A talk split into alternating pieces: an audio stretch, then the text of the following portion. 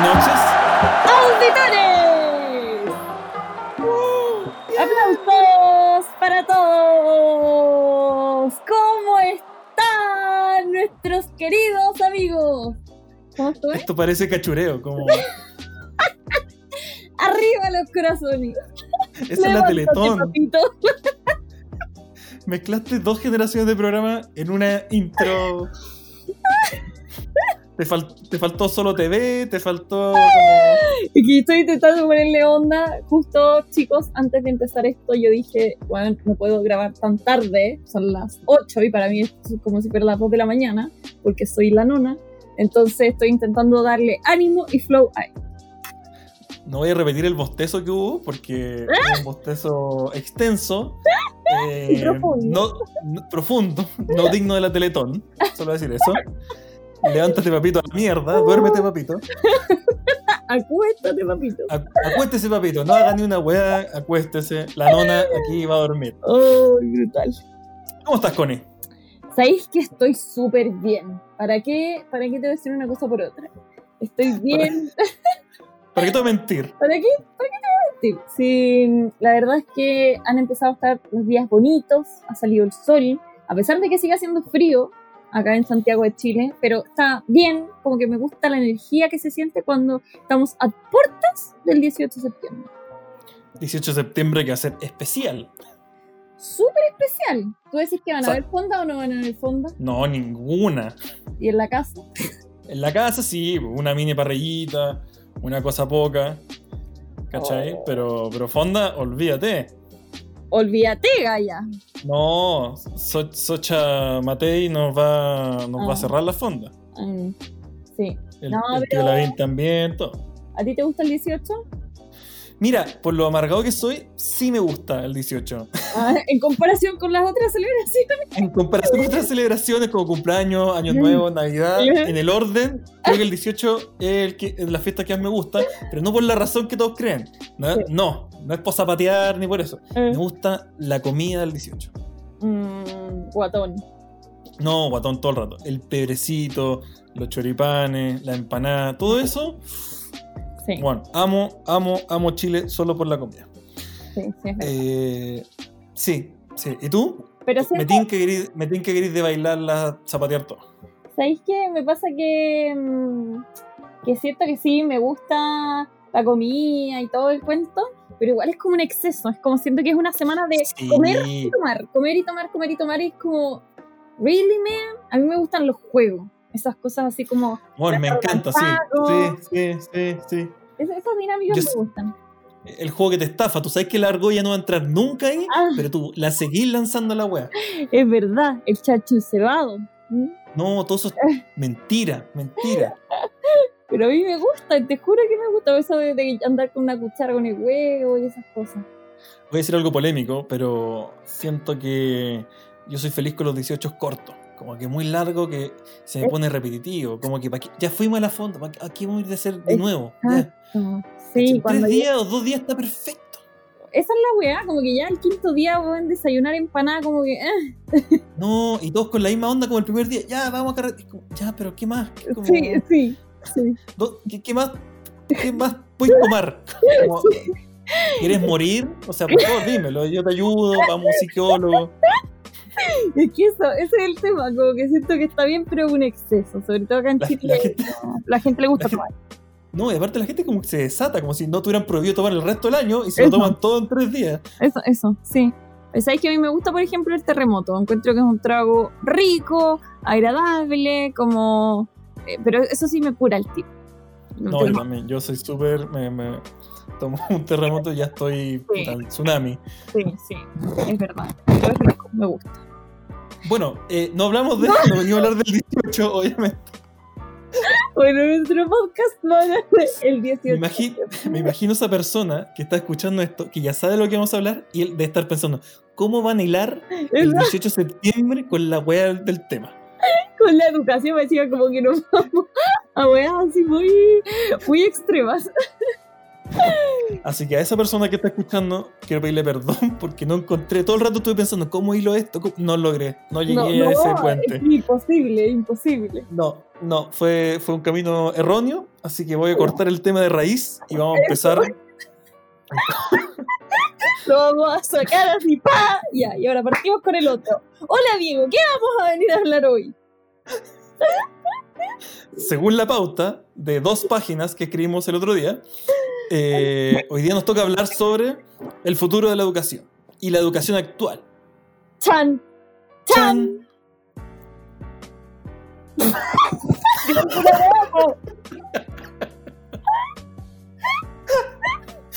ya, para, para, vamos a... no, ¿Por qué queremos hablar de este tema? Siento yo, voy a ponerle un poco de contexto, que eh, la educación universitaria está sobrevalorada. con eso me retiro, con eso me, eso me retiro. me voy. Adiós. Me voy. Connie rellena el resto de la hora 40. Ya, eh, yo mira, voy a mm, voy a hacer de entrevista ahora hoy. Perfecto. ¿Quieres que desarrolle más? Sí. ¿Tú sientes que la educación universitaria está sobrevalorada en el sentido de que la gente espera que existan muchos profesionales eh, en la sociedad o que se le da mucho énfasis en cuanto a años y a materias dentro de la universidad? Yo creo que las dos cosas. Siento yo que, primero, hoy en día el mundo está tan radicalmente cambiado que un título universitario no te asegura absolutamente nada. Y la gran mayoría de la gente se endeuda por un título que antes significaba un trabajo. Hace 20 años atrás tener un título de ingeniero de cualquier cosa era un trabajo. Significa igual trabajo hoy en día tener un título de ingeniero de cualquier cosa significa hay 30%, 30 de posibilidades que tengas un trabajo. Mm. Y, y, la gran mayoría no tiene un trabajo de lo que estudió, porque el mercado está saturado de gente. Hay demasiadas universidades, lamentablemente no todo el mundo tiene por qué ir a la universidad. Nosotros vendemos ilusión de a todo el mundo de que todos tenemos que ser profesionales, pero quizás no ese es el camino para todo el mundo nadie quiere tomar la decisión difícil de decirle a alguien, oye, ¿sabes que eh, hay otros caminos? Como que la gente cree que hay cinco carreras que se pueden estudiar y el resto es el, fin del mundo. Mm. Y la duración de esas carreras siento que son muy, muy largas. Y hay cosas que en otros países que tengo la suerte de vivir duran tres años, carreras que duran cinco. Digo, esos dos años extra, ¿qué? ¿Qué son? Mm. ¿Cachai? Como teología, eh, ¿cuál es el relleno? Y tercero, es la sobrevaloración de las carreras. Son muy caras. Ah, Como el otro día leí un informe que en Harvard o las, las, universidades de elite de Estados Unidos han tenido que subir sus precios porque cada vez tienen menos estudiantes. Y tú decís, pero ¿cómo? ¿Todo el mundo quiere entrar ahí? No. Cada mm. vez se están dando cuenta que en vez de entrar a una carrera de negocios en Harvard, es mucho mejor hacer tu negocio. Y no, y no deberle al puto Estado o a, la universidad 300 mil dólares, 400 mil dólares para después salir, hacer un negocio y tener ya una deuda de esa cantidad. Es mejor salir de, la universidad, mucha gente lo hace, empezar un negocio, ver qué pasa, aprender el camino y aprender sobre todo lo que está en internet. Hoy, hoy en día hay demasiada información, ¿cachai? Salvo, yo creo que salvo dos, dos carreras que pueden ser eh, medicina, que es importante que exista un, estudio formal, eh, porque tienen que hacer pruebas, porque tienen que hacer examen y todas esas cosas. Esa carrera creo yo que puede ser universitaria. Y, leyes quizás, ¿cachai? El resto, hay un montón de carreras, o sea, todas las cosas de la salud, meto medicina, obviamente. Pero el resto siento que hay muchas cosas que las podemos aprender nosotros, haciendo, ¿cachai? Oficios, volver a hacer oficios. Es verdad. ¿Cachai? mucha gente se frustra porque no entró a la carrera, no sé qué. Y si tú le preguntas, ¿tú siempre quisiste ser ingeniero comercial? El 80% de la gente te dice que no. Tenía otros sueños, otras cosas que quería hacer y como no sabe que existen esas posibilidades, o el susto, la presión de que si no tiene ese título no va a trabajar, hoy en día eso se rompe. Ese título ya no significa lo que significaba antes. Exactamente. Siento que, que el mundo ha evolucionado y de acuerdo a eso también tenemos que evolucionar nuestra mentalidad. Y efectivamente para nuestros padres o las generaciones anteriores, el título significaba una herramienta, eh, tal como, no sé, como siento que los padres lo veían así, como tu hijo casi que tiene que salir a la guerra, ¿cachai? Y tú le entregas una herramienta así como, toma, aquí tienes un cuchillo para que salgas a matar y que no te maten. Y, y los Exacto. que estudian como carreras eh, un poco alternativas, entre comillas, es como entregarles un cuchillo mantequillero, ¿cachai? Así De como, palo. Exacto, mi hijo va a ir, pero así como medio no preparado, capaz que lo maten. Esa es mi sensación que, que, que tienen los padres. Esa es mi analogía. Pero- creen que yo enviando los Harvard es como le paso el cuchillo, la pistola, la armadura y, y ya está. Exacto, así como ya, onda, teniendo el título tenés tu vida pagada, como que ya sienten que, que lo dieron todo. Y, y efectivamente, hoy en día eso no es así. Como tú dices, existe demasiada información, demasiadas fuentes, demasiado, demasiado, pero también ahí hay que tener eh, la capacidad de filtrar y de poder investigar en lugares que sean también eh, fidedignos. Entonces, lógicamente, siento que, que tiene que empezar a haber un equilibrio entre que existan cosas establecidas y además tener la libertad de uno también poder investigar de acuerdo a sus propios intereses. Aparte, aparte de eso que decís tú, que primero me encantó el ejemplo, porque imaginé literalmente un papá como, toma hijo, el cuchillo, vaya a matar, salga al mundo. Es cuático porque más encima ellos igual ven, ven como la sociedad así, ¿caché? Como, Eh, sí, "Bueno, es exacto. una guerra, para ellos es una guerra, así como, no, mi hijo va a salir a la vida, es como, ah, susto. Hay cachó que siempre dicen eso, va a salir a la vida, como si la vida fuera una cosa que, Mm, sí, es trágica. difícil, pero sí, trágica, como... No, y, no, y cuando dicen como no, si es que no estudias nada, eh, no eres nadie. No eres Exacto. nadie. Onda, ahora vas a ser alguien en la vida, chucha la wea. O sea, un título, un título y Claro. una profesión te define. O sea, No eres yo, yo empecé a, Tito, eres el doctor. exacto, yo empecé a existir como a los 24 años. Eso, eso Sí, antes de eso, antes de eso, eres cualquier cosa, Nada. un pensamiento en el, en el, en el aire. Brigio. ¿Cachai? Y hay- aparte, primero que hay una presión de los padres, hay una presión económica, si es que no la- la- los, los medios para que te paguen la carrera. Mm, Y tercero, hay una presión social, como tengo que terminar esto si no soy nadie, si no tengo esta carrera, no tengo un trabajo, si no tengo trabajo, no tengo dinero, si no tengo dinero, no tengo un estatus social, ¿cachai? Todo lo que está ligado a una sola cosa. absolutamente. Y, y- y- y todo ese miedo que te, que te mete el, el establishment, ¿cachai? Como el- todo el sistema, es para que sigas siendo un engranaje. Como piensa lo menos posible, te enseñamos las tres cosas que necesitamos que aprendas para que funcione una empresa, y luego de eso, la empresa te va a tomar y te va a coger y te va a decir, ven conmigo por 15 años, independiente si tú quieres o no, pero te vamos a dar un estatus social. Es dinero para que hagas tal cosa. Claro. Y ahí estás, y te amarraste, esa es tu vida. Tu vida es, es eso de aquí por el resto de tu vida. Sí. ¿Cachai? Sí, de hecho eso es lo que dice el libro Padre Rico, Padre que creo que hemos citado este libro en todos los Me podcasts. encanta. Deberían, deberían pagarnos. Porque fuera broma, todos los podcasts decimos algo del libro. Y que eso, eso justamente dice en el libro, que Yasaki, por favor, páganos. Pero, o Secretos de Mentes Millonarias, es como salir un poco de, de ese cuadrado, porque finalmente, de hecho, esta pandemia lo deja muy, en- Claro. muy claro, que, no sé, todas las carreras que son, por ejemplo, personal trainer, educación física, eh, todos los artistas finalmente, o que han tenido unas carreras más alternativas, han logrado continuar con su trabajo, ¿cachai? O, o ha salido más a la luz todos los trabajos que no son del área eh, rutinaria y del área tradicional. Exacto. Y es porque también estamos, estamos, me sumo, porque estamos acostumbrados a moldearnos muy seguido. Como que como no tenemos nunca nada muy seguro, eso nos hace que estamos siempre inventando, siempre creando, siempre buscando nuevas maneras de hacer cosas. Y nos tenía preparado para esta época, ¿cachai? Exacto. El resto de la gente que tiene un horario de, de tal a tanto, un sueldo fijo, le sacáis eso y quedan como en la deriva, ¿cachai? Porque no tuvieron tampoco habilidades que le enseñan en la universidad para enfrentar esta, esta, esta, esta pandemia o este tiempo. Mm, exactamente, y de hecho esa es una de, la- de las diferencias sustanciales que existen entre las personas que son empleadas y las que son independientes. Y es el, yo le llamo, porque en la carrera me dicen, el impulso procesal de parte. Cuando tenéis que estar tú agujoneando, tú moviéndote, tú creando, porque eh, en estricto rigor no debes hacer nada, ¿cachai? Como la gente que es empleada es como, tengo que contestar 10 mails, tengo que hacer esto, tengo que hacer esto otro. Cuando la gente que es independiente no tiene nada que hacer es porque tiene que ponerse a inventar cosas. Entonces es difícil cuando no tienes un horario definido y, y también porque no sé, puedes estar un domingo almorzando con tu familia, estar pensando en, en trabajo finalmente, pero es tu trabajo y es tu pasión. Entonces, esos son los pros y los contras de decidir por un camino alternativo.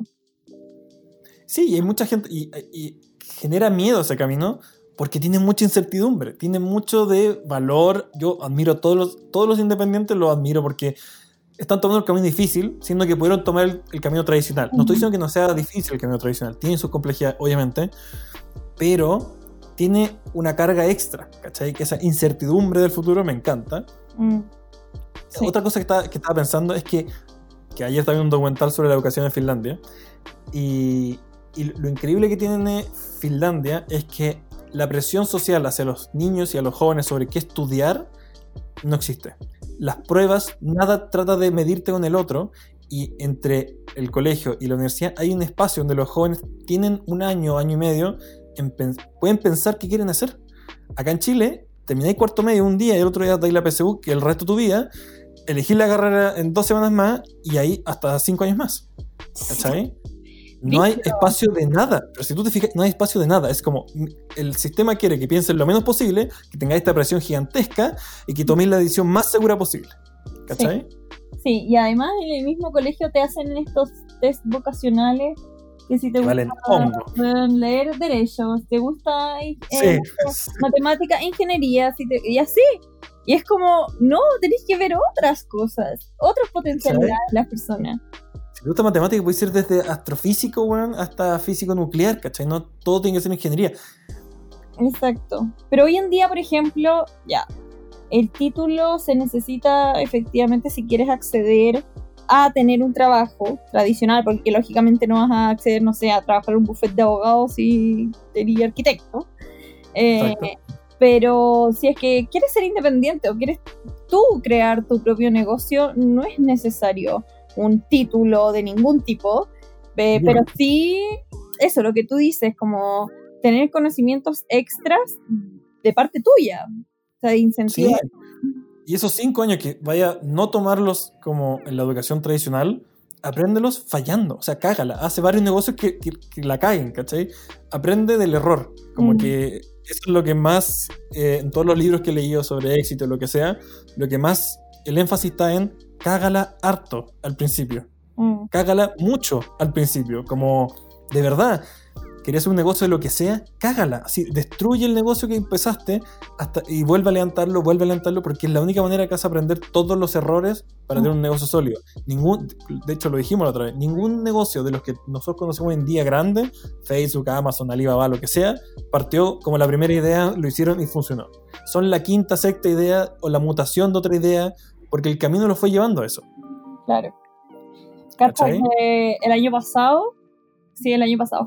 Eh, ya, yo siempre estuve entre derecho y periodismo. Y finalmente ya, decidí derecho por este mismo tema, seguridad y bla, bla, bla.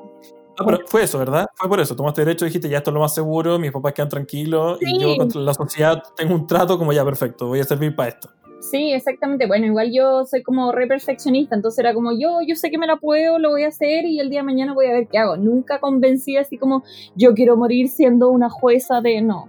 Era como, bueno, yo puedo sacarlo y después si quiero dedicarme a limpiar bueno, water lo voy a hacer. Sí. Iba a ser la mejor. Exacto. Típico speech. Bueno, la cosa es que mm, ya terminé la carrera y todo, pero el año pasado estaba con esta cuestión de que quería seguir estudiando que a mí me encanta estudiar, me gusta aprender, me gusta, me gusta, no sé, como... Eh, absorber información. Absorber información. Y me gusta también ir a clases, entonces estaba pensando en poder sacar la carrera de periodismo. Y la cosa es que me junté con el director de carrera de una escuela de periodismo acá de Santiago, eh, que era como director de carrera de periodismo y además de los magíster y todos estos cuentos que tenían en la universidad. La cosa es que nos tomamos un café y le expliqué mi situación. Le dije, mira, yo soy abogada, la, la, la, y quiero hacer otras cosas más dedicadas al tema de las comunicaciones. Y estoy entre estudiar periodismo, hacer un magíster o un diplomado. ¿Qué me recomiendas tú? Y el weón Ah, perdón, no le quiero decir hueón, pero él, ah, Él, el ex weón, él, él, hasta ese minuto hueón, ah, me dijo, ¿qué? No, no, no hay nada, no estudies nada, estudia por tu cuenta, no, deja, no gastes plata y agarra toda esa energía que tienes y haz algo. Y tú Bueno. genera algo. muy bien, muy bien. Brigio igual, porque él era el encargado casi de, que, de reclutar gente, ¿cachai?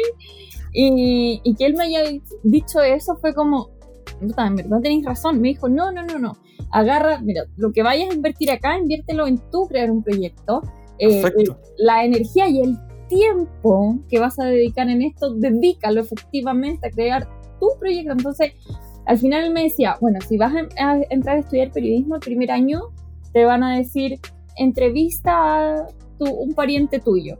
Y es como, tú no estás para eso, me dijo. Y yo, No, "Ah, eh, no". no. Mi familia. Sí, no. papá, ¿cómo estás? Entonces, al final fue como, bueno, y me hizo el clic de decir, pucha, en verdad, hay un mundo fuera de lo tradicional, porque igual nosotros caemos en esas eh, cosas. Porque es cómodo, es cómodo, es cómodo que te sientes en un lugar, que te pasen una cuchara con las cosas prehechas, predichas y listas, como abre la boquita, aquí viene la materia 1, cierra la boquita, Sí, perfecto, sí. anote las cositas, es, es cómodo. El mundo hoy día funciona con lo cómodo, ¿cachai? Y es cómodo pagarle una cantidad absurda de plata a alguien para que dé la misma información que puede encontrar en otro lado en libros. O sea, tú vas a la Biblioteca Nacional hoy día, yo el otro día fui, encontré libros de todas las putas carreras de lo que queráis. Yo me Mm, di la paja de ir a la Biblioteca Nacional y busqué libros de todo lo que a mí me gustaba y estaba toda la información ahí. mm, Y no había en la biblioteca con raja y en 10 hueones. mm, es verdad. Es verdad. ¿Sabes? Ahora bien, por ejemplo, no sé, a mí me, me gusta mucho el marketing digital. Y hay 500 diplomados en marketing. Sí, digital. curso y todo eso, sí. Y un amigo me prestó, ayer de hecho, un libro que me parece súper bien, lo empecé a ojear y dije, ¡ew! Y lógicamente, si me leo el libro eh, y anoto cosas, voy a estar en mucho, voy a tener mucho más conocimiento, pero el día de mañana, el problema, por lo menos de acá de Chile, es cómo certifico eso, ¿cachai? Como ante alguna institución. No, es que para hacer, o sea, para hacer marketing digital no necesitas certificación de nada, tienes que hacer cosas nomás. Es claro. Fin. Te van a llamar por eso. O sea, tú ya lo estás haciendo constantemente en distintas redes sociales, lo que así. Y ese es tu body work. Eso es lo que habla por ti. Yo Claro. prefiero contratar a un pendejo que tenga ningún currículum, pero que haya hecho el marketing digital de 45 empresas chicas. Me sirve mucho más ese que el que viene recién saliendo. Totalmente. Entonces, finalmente, el tema de eh, los cursos y el currículum en general sirve para las personas que eh, deciden transitar la vereda del empleado. Exacto, literalmente eso. O sea, si queréis ser, y está bien, aquí de nuevo, no estamos criticando a nadie que entre a una empresa y quiere ganar plata y quiere una vida más tranquila. Claro. Perfecto. Sigan así. O sea, todo lo que hicieron está acorde a su, a su orientación. Perfecto. Mm, ¿Cachai? Pero si te- e- este podcast llega a oídos de alguien que está indeciso, si ya está indeciso, es que algo no te suena bien. Claro. ¿Cachai? Y esto es para ti, como no sigáis el camino tradicional porque ya estáis, ya estáis con la duda, ya estáis con la semilla en la cabeza. Y cuando tenéis esa semilla, esa, esa cosita que estáis todo el día pensando, y si me lanzo yo, y si hago lo que en verdad quiero hacer, y si me arriesgo, he, escuchado miles de historias de éxito, pero también hay miles de historias de fracaso. ¿Qué hago? Si estáis con esa duda, este podcast es para ti, ¿cachai? Como, Sí, lánzate, exacto. do it, date un año para intentarlo, ¿cachai? A veces la gente se rinde muy fácil, date un año, un año, un buen tiempo para saber si funciona o no funciona lo que quería hacer. Exactamente, y lo que a mí también me gusta decirle a la gente que obvio que de pronto suena un poco idílico y utópico decir como sí, dale, arrójate y la la la y, y hay personas que quizás tienen familia y, y cuentas que pagar y todo el cuento, entonces la idea es crear una estrategia de salida. Exacto, no es tirar todo por la borda y tirarse por la ventana en un chao jefe, sino que decir, ¿sabes qué? No sé, voy a ahorrar para tener al menos, no sé, cuatro meses de vivir bien, tranquilo, para poder eh, ponerle energía a mi proyecto personal. Entonces, yo creo que todo, cuando se piensa y se ejecuta de la manera correcta, puede tener buenos resultados. dijiste exactamente todo lo que decir. O sea, eso es como las cosas nos hacen tontas y locas, hay que pensarlas y hay que tener un plan. Literalmente lo que dijiste tú. Y ese plan es el plan que va a darte el espacio, la libertad para hacer lo que tú quieras hacer.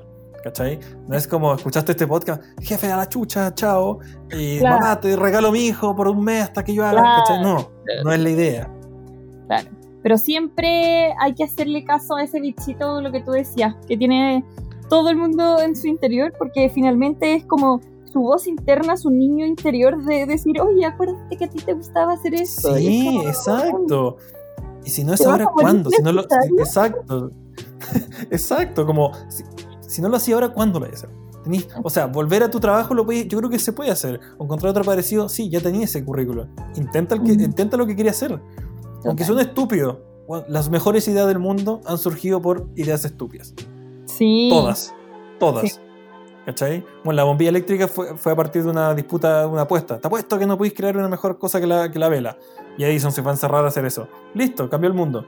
Ah. Le, to- le tomó seis años, pero no importa. Pero, Es verdad, imagínate. todo, todo, todo ensayo y error. Y lamentablemente lo que hablábamos otra vez en el podcast, que eh, lo que hace ruido es el brillo. Entonces cuando la gente ya lo logra, es como, ah, sí, fue fácil. Pero Sí, no. fue fácil. Mm. Ahora, también estoy en desacuerdo con eso que dijiste tú, el tema de, bueno, primero que no tengas tiempo para escoger una carrera, o, o ni siquiera tiempo, es como no te den las herramientas. Porque ni Exacto. siquiera en el colegio te, te orientaban un poco hacia dónde querías ir. Y siempre, siempre, el, como el foco era el ámbito tradicional. Pero hoy en día, por supuesto que los tiempos están cambiando y el switch de las nuevas generaciones también es distinto. Y además con toda la información que está circulando hoy en día, hay un, un movimiento de conciencia muchísimo más elevado que lo que existía antiguamente. Entonces yo creo que los cambios en materia educacional eh, son inminentes, o sea, tienen que ocurrir. No solo eso, el mundo está cambiando muy rápido. La Mm. robótica estamos a 5 o 6 años de que dominen el, el 80% de los trabajos que hacemos rutinarios. ¿Cachai? Hay un montón de trabajos que se crean al día. Hay un montón de revoluciones en el trabajo que están ocurriendo que ya no están acorde a lo que nos enseñan en la universidad, en el colegio, o lo que sea. ¿Cachai? Imagínate el tipo que quiere ser, no sé, ingeniero comercial para trabajar en un banco. Eh, dos años más va a existir más criptomonedas que dinero en bancos, ¿cachai? Como, Claro. ¿de verdad que queréis perder toda tu vida con eso que se está muriendo? ¿Me entendís? Como hay muchas cosas nuevas que no, no se nos enseñan, no se nos da la oportunidad de conocer. A los niños les dicen las mismas cinco cosas. De hecho, yo me acuerdo una vez que fui a hacer una charla a un colegio, porque justo mi profesora de lenguaje supo que me fue bien en la vida, no sé qué, y me dijo, oye, ven y haz una charla contándonos tu carrera que es diferente al resto de la gente. Y me di cuenta que en el colegio, en el curso donde hice la charla, habían cinco o seis niñas que querían ser escritoras y eran buenísimas. Me mostraron las cosas que escribieron y había mucho talento ahí. Y su gran pero eran los papás. ¿Cómo le voy a decir a mi papá que quiero dedicarme a escribir? Mm. ¿Cachai? Ese, y, el- yo vi miedo en esas niñas, ¿cachai? Como eran buenas y, y su miedo era como su papá, que, ah, es un hobby, ah, hazlo después. Exactamente. De hecho, si yo pienso en las personas pares que conozco de mi colegio que quizás han salido adelante o, o han logrado desarrollar sus potencialidades, son personas que hoy en día, no sé, tienen su marca de zapatos, por ejemplo. Buenísimo. ¿Cachai? Entonces yo me imagino esa persona en el colegio decir, ¿qué quiere ser cuando grande? Quiero ser zapatera. La raja. ¿Cachai? Como que en el colegio te hubiesen mirado así como, ya, la niña loca que aún no sabe lo que quiere. Es como, no, Exacto. quiere ser zapatera y déjala, ¿cachai? Sí, y puede ser, las, puede ser el zapato hipster más hondero del mundo que va a estar evaluado en miles de millones de dólares, ¿cachai? Como no sabemos lo que puede pasar con las cosas. Claro, imagínate yo en el colegio hubiese dicho, quiero ser podcaster. Exacto. Te dicho, ¿qué- ¿de qué hablar? A ver, ¿qué cosa tan interesante tiene que contarle al mundo? Como que, no sé, siento que... Pero imagínate, todo, todo el mundo. Yo el otro día escuchaba la historia del buen de Supreme. ¿Cachai la marca de moda? Esta marca de ropa. No, ¿No? Bueno, hay una marca de moda. que no te cuento ni una wea. Hay que, ¿Sabes que se acabó este ejemplo? Eh, bueno, hay una, marca, hay una marca de moda muy famosa en Estados Unidos que se llama Supreme, que es el típico logo de que dice Supreme, literalmente un cuadrado negro. Y, y eh, imagínate ese tipo, que es una empresa ahora de exclusiva, de lujo, de ropa, cuando ese chico está en el colegio dijo, quiero hacer una marca de ropa. Y la profesora le hubiera dicho, pero si hay 800.000 marcas de ropa, ¿qué tiene lo tuyo especial? ¿Cachai? Él, le hubieran matado ese sueño al chico. ¿Cachai? Y el tipo siguió adelante con su idea de hacer ropa sencilla, minimalista, que esa es la gracia que tiene. No tiene logo ni cuestión, es muy sencilla, de buena calidad y para una mezcla urbana y moderna, ¿cachai? Y se transformó en una de las marcas. ¿Cómo? La quiero. Bueno, es genial. Y se transformó en una de las marcas más caras en la historia de la humanidad porque primero tienen poca ropa, eh, son casi exclusivas. Cuando abren las tiendas acá todo en dos segundos, la utiliza mucha gente famosa porque es muy elegante y es muy minimalista. Y el tipo tiene la empresa más exitosa de ropa que existe y no tiene que tener 8000 tiendas en el mundo. ¿Cachai? Exacto. Y el tipo siguió sus ganas, quería hacer ropa. ¿Cachai? Me encanta. Eso es todo. Que al final la historia ha sido una seguidilla de quebrantamiento de paradigmas.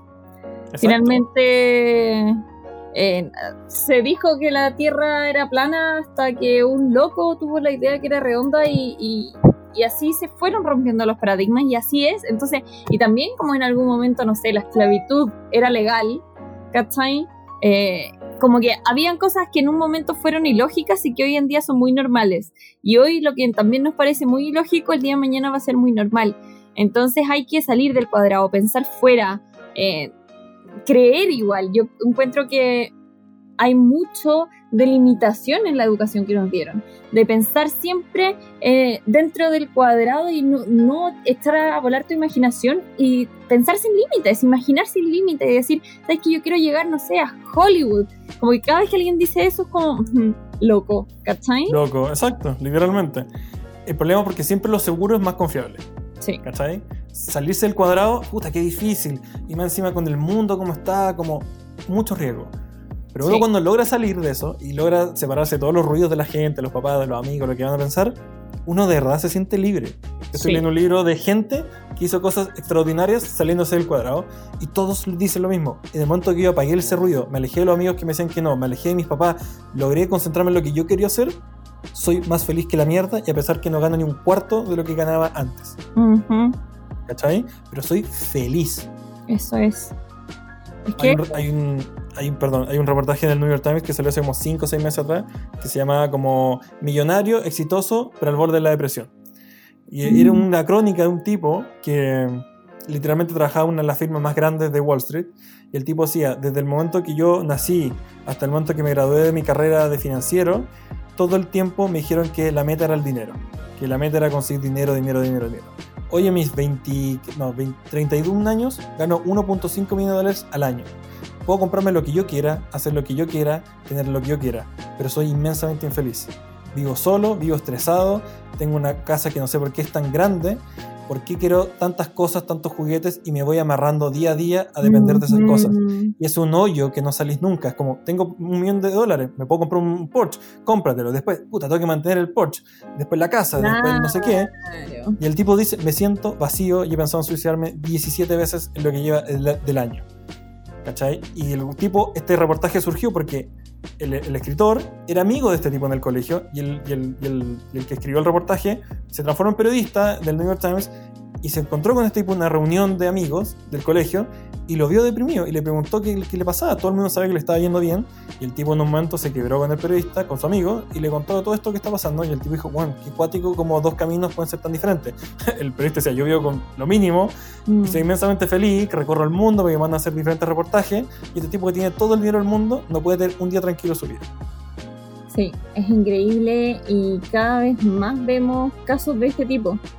Yo creo que ha sido como un boom de personas que se han frustrado porque creen que deben llegar a un resultado y cuando llegan a él se dan cuenta que eso no era. Y yo creo que deberíamos dedicarle incluso un capítulo completo a lo que es el minimalismo como estilo de vida. A mí me encanta. Sí. Te lo he dicho mil veces que no sé, yo tengo re poca ropa, que me, no sé, como que no me sé vestir y me vestiría todos los días igual, porque no importa, ¿cachai? Sí, y- ¿Qué importa? Exacto, como reducir tus gastos y llegar a un estado tuyo de plenitud en el cual lo que pase en la vida va a estar bien, ¿cachai? No es llegar a un punto, no es conseguir tanta plata, no es llegar a un trabajo, no, es vivir la vida por ese sendero y, y en adelante lo que pase va a estar bien. Perfecto. De hecho, el tipo decía que él, más que, él no le echaba la culpa al dinero, sino que le echaba la culpa al camino que él tomó, porque él decía, el dueño de la empresa para quien yo trabajo se la pasa a la raja todo el año, toda la vida, ¿cachai? Mm. Y no tiene que lidiar con ningún problema. Y es porque el tipo se sacó la mierda durante 20, 30 años para, para crear esa empresa y de ahí adelante disfrutar la vida, ¿cachai? Porque el dinero se volvió no un problema, sino que es una oportunidad. Pero él está amarrado al dinero porque es un engrane del sistema, ¿cachai? Él dijo, si yo hubiera tomado el conocimiento que yo sé, hubiera creado mi propia empresa, me hubiera sacrificado 20, 30 años, o sea, a los 35 años estaría listo, y ahora sería como este tipo, que el dinero me abrió la posibilidad de tener familia, de tener tiempo, de hacer un montón de cosas, y no estar estresado, amarrado al sueldo grande que tengo, ¿cachai? Y al al final del día decía, voy a morir y nadie, va, a nadie le va a importar que yo gané 15% más anual de la, del revenue de la empresa. A nadie le importa, voy a pasar sin pena y gloria en este mundo. Y tenía un conflicto existencial muy fuerte, muy cuático el reportaje de este tipo. Decía, no hice nada, no creé nada, no hice nada con mi vida, solo ganar plata para que después me la quite el fisco cuando muera. Qué heavy. De verdad Te lo, te- te lo voy a mandar, te lo voy a mandar, Sí. pero después no lo voy a leer. Pero, pero Ah. te lo voy a enviar. Obvio que no. Ah. Obvio que no. Entonces, me- mejor te hago el resumen. No, mentira. No, sí lo voy a leer porque me, me impresiona eso. De verdad que creo que existen muchísimos casos así. Y, y no es necesario llegar a, este, a esta- ese punto. Si es que ya vemos ejemplos de personas que han transitado ese camino, evitémoslo. Y no digo que todo el mundo, eh, quizás, no sé, la idea es que cada uno se haga su autoexamen, de decir, ¿qué es lo que yo quiero? ¿Cómo es mi modalidad? esa es la pregunta, esa es la pregunta, esa es la pregunta. ¿Qué quiero yo en mi vida? Mm, ¿Cachai? Y si la respuesta es dinero, hay un problema, porque el dinero tiene que ser, una- tiene que ser un complemento. ¿Cachai? No puede ser el fin máximo, porque va a estar toda tu vida dependiendo del, del, del mercado. ¿Cachai? Una vez una frase muy buena es como, si te, si te apasiona mucho algo y eres muy bueno y eres constante y trabajas muy duro, el dinero viene solo. Sí. Da lo mismo lo que sea. Estoy súper de acuerdo con eso. Yo creo que hay que cambiar. Yo creo que lo importante ahora es que esta información se, se pueda difundir en quienes hoy en día tienen que estar tomando una decisión. Porque finalmente hay que prevenir. La gente en los colegios, lamentablemente, aún con toda la información, siguen diciéndoles que tienen que tomar esas decisiones, ¿cachai? Y quizás cuántas personas el, el próximo año se inscriban a estudiar arquitectura, derecho, ingeniería, la, la, la, porque no saben cómo decirle que no a sus padres. Y cómo el hijo no va a estudiar. Entonces, hay que romperlo y hay que dejar que sigan pasando generaciones por lo mismo que pasamos nosotros. Exacto. Y aparte, hay que volver a la esencia de que hay que estudiar algo o, entrar a estudiar algo porque te apasiona eso. No tienes por qué estudiar algo porque es un medio para conseguir dinero. Si te apasiona la arquitectura y te vuelve loco la, la forma, los tamaños, los espacios, cómo darles vida, esa es tu carrera. Tienes que estudiar arquitectura. ¿Cachai? Si te apasiona defender gente, si querías ayudar a un montón, esa es tu carrera, leyes, ¿cachai? Pero si de Mm. verdad querés estudiar leyes porque querés trabajar en un bufete y tener una buena vida y tener un sueldo de 5 palos mensuales, va a ser muy triste toda tu vida. Exacto. ¿Cachai? ¿Qué es lo que pasa? Una vez creo que te lo conté, ¿o no? Pero que me pasa con toda esa gente que termina el año escolar o el año de la universidad y en Facebook, en Twitter dice, uff, la salfé, un año menos. Como, como, como que a mí nunca me pasó eso, como que siempre decía, bueno, que lata tener que irme de vacaciones porque quiero seguir aprendiendo. Total, totalmente de acuerdo con eso. Incluso me da rabia, por ejemplo, cuando. Nah, ya igual puede sonar porque todo el mundo dice es como, sí, llegó el viernes, pero no Sí, lo esperan así como que, como que no sé, bueno, y yo digo, puta, ya es un día más, de hecho a mí el lunes me encanta, pero, pero la gente es como casi que, bueno, llegan Sí. arrastrándose el viernes, así como, ah, vida, Oh, por fin". escapé, escapé, escapé del sufrimiento. Tengo dos días que no tengo que ir a esa oficina, dos días que no tengo que ah, pensar en trabajo, dos- porque el trabajo se vuelve una carga, no es parte de su felicidad. Cuando tú mezclas la felicidad con tu trabajo, con tu vida, eres pleno. No existen los días, yo me pierdo los días. Yo no tengo idea qué días casi nunca. Para mí, un sábado, un domingo, escribo igual, trabajo igual y soy feliz. No es como, oh, tengo que trabajar un sábado, oh, es un viernes, ¿cachai? Es verdad. Y esos son síntomas de que la gente no está conforme con su vida, con lo que hace o con su meta. Sí, estoy súper de buen ejemplo, el, qué buen ejemplo el del viernes, porque lo escucho siempre. Oh, el cuerpo sabe es viernes.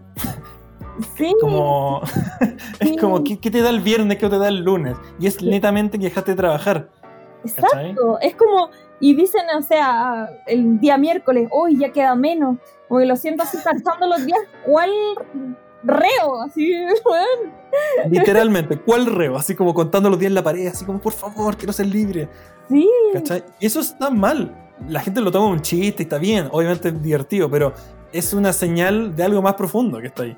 Total, totalmente. Hay que aprender a identificarlo y, y hacer un cambio, hacer un cambio sustancial y no dejar que se pase la vida en eso. Dejar que se pase la vida esperando las vacaciones, esperando el viernes, esperando el feriado, esperando el permiso administrativo.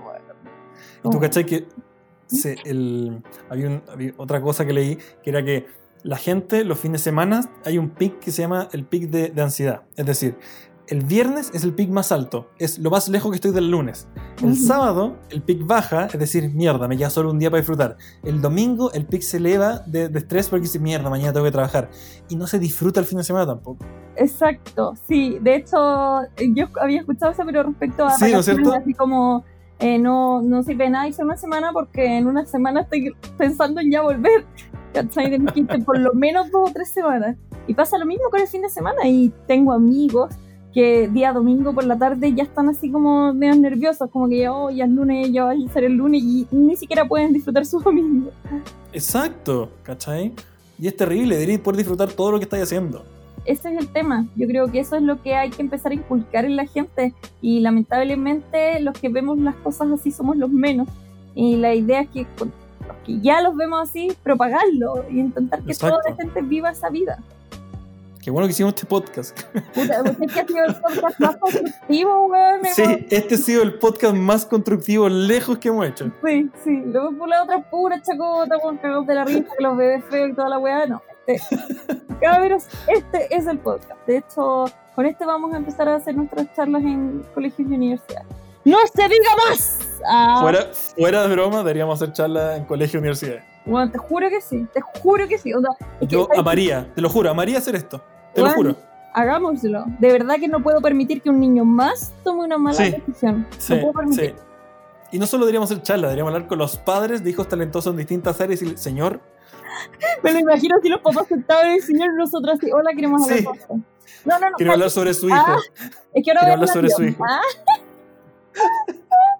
Y tú, y tú, para terminar, les pegué una cachetada. Así como, avívense, mierda. "Avi- abúbense", exacto, como su hijo es talentoso. Desahuévonense. Y lo bueno así como, conche tu madre, ya, bueno, ok. Sí, Nuestro sí. hijo, sí, bueno, quiere ser nadador olímpico, perfecto. Bueno, todos los cambios en principio son por la fuerza. Siempre hay una Sí. revolución. Así que nosotros Sí. somos la revolución. Ya, perdón. Siempre quise decir eso. Te lo, te lo sacaste del sistema, te sientes mejor, como en paz contigo mismo. Y ahora puedo dormir tranquilo. Bueno, creo que con ese grito de cierre de Amazona, eh, Nos despedimos hasta el nos nuevo despedimos de este capítulo. Sigan sus sueños. Eso Este- también quise decir yo siempre. Sigan sus sueños. Ya vamos a estar parados sobre alguna tarima diciendo esto. Sí, sí, lo merecemos. Perfecto. Connie, cierra con una energía este capítulo, por favor. ¿Con buena energía? Sí. Ya.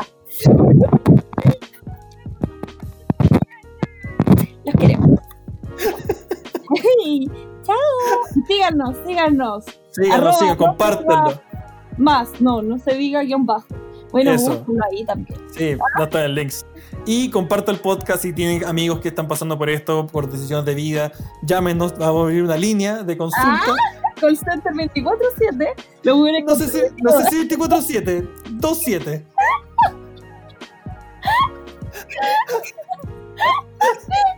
Weón. La peor línea de ayuda. Te doy 20 minutitos ¿ah? cada tres días. Ay, sí. Ya, pero escríbanos en el Instagram que ahora por fin Issei va a estar habilitado para todos sus comentarios y toda su buena obra. Muchas gracias. Adiós. Adiós.